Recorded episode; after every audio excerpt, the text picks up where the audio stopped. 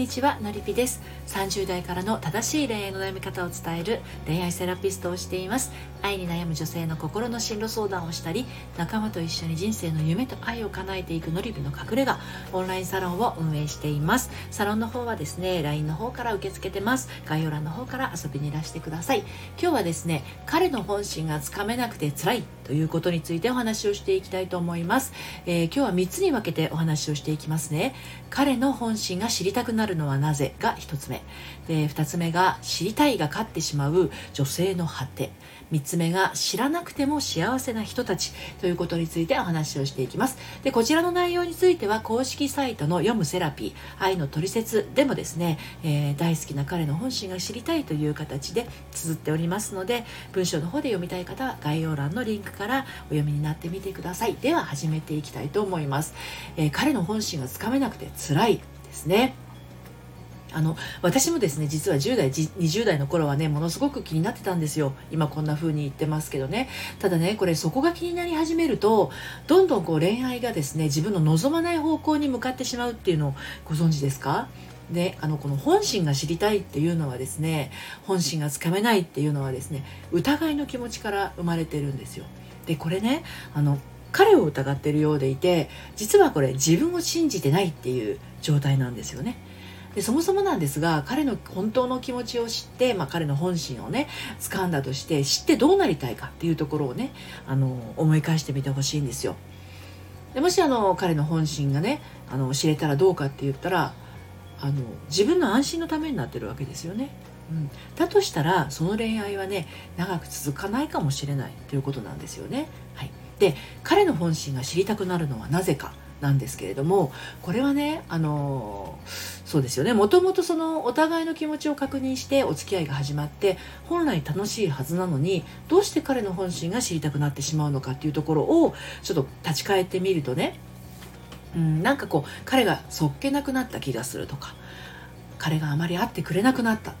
彼からの連絡が減ってきた彼から彼からじゃないや彼が会っても楽しそうじゃないみたいな。でなんかこう一個気になるとあれもこれも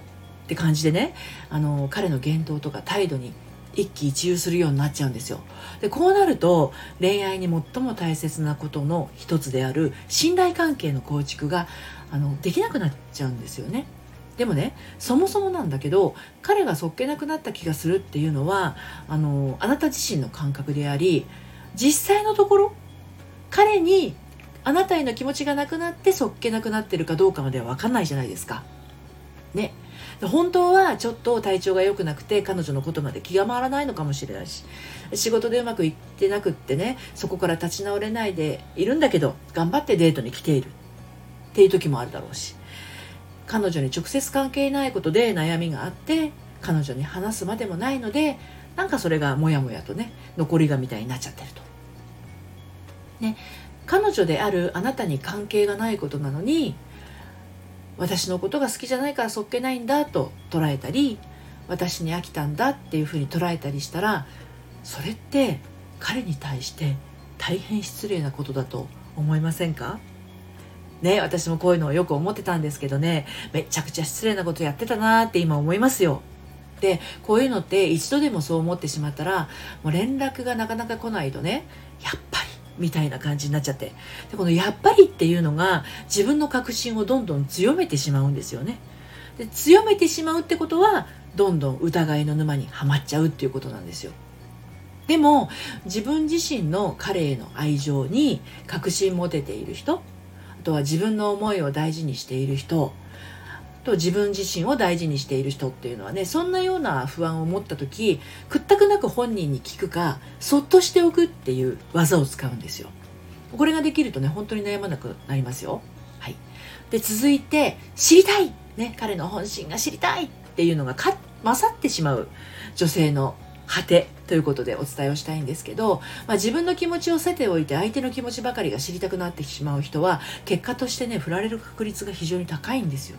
なぜなら彼の言動を常に自分への愛情としてどうかっていうふうに推し量っているところがあるからなんですね。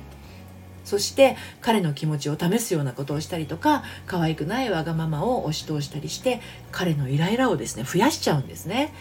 で自分の不安は自分が生み出すものでお付き合いの中で生まれた不安は2人で解消していくものです。あなたが不安に感じるものを相手に不安を与えて分からせようとするのは解決にならないばかりかうまくいかなくなる結果へまっしぐらに進んじゃうんですね。怖いですねこれね。うん、で別れたくてそうしているんだったらいいんですけどそうじゃないんだったらもう知りたいからって言ってねあの彼のことを試すのは本当にやめた方がいいですよ。はい、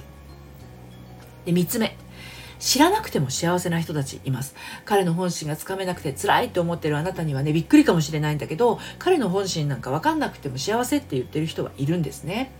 で相手の気持ちをあえて聞かなくても幸せな気持ちやそういった満たされた気持ちほっとするお付き合いができているカップルとかご夫婦ってあの何が違うのか決定的に違うのかって言ったら相手を疑うっていう思いがないんですよ。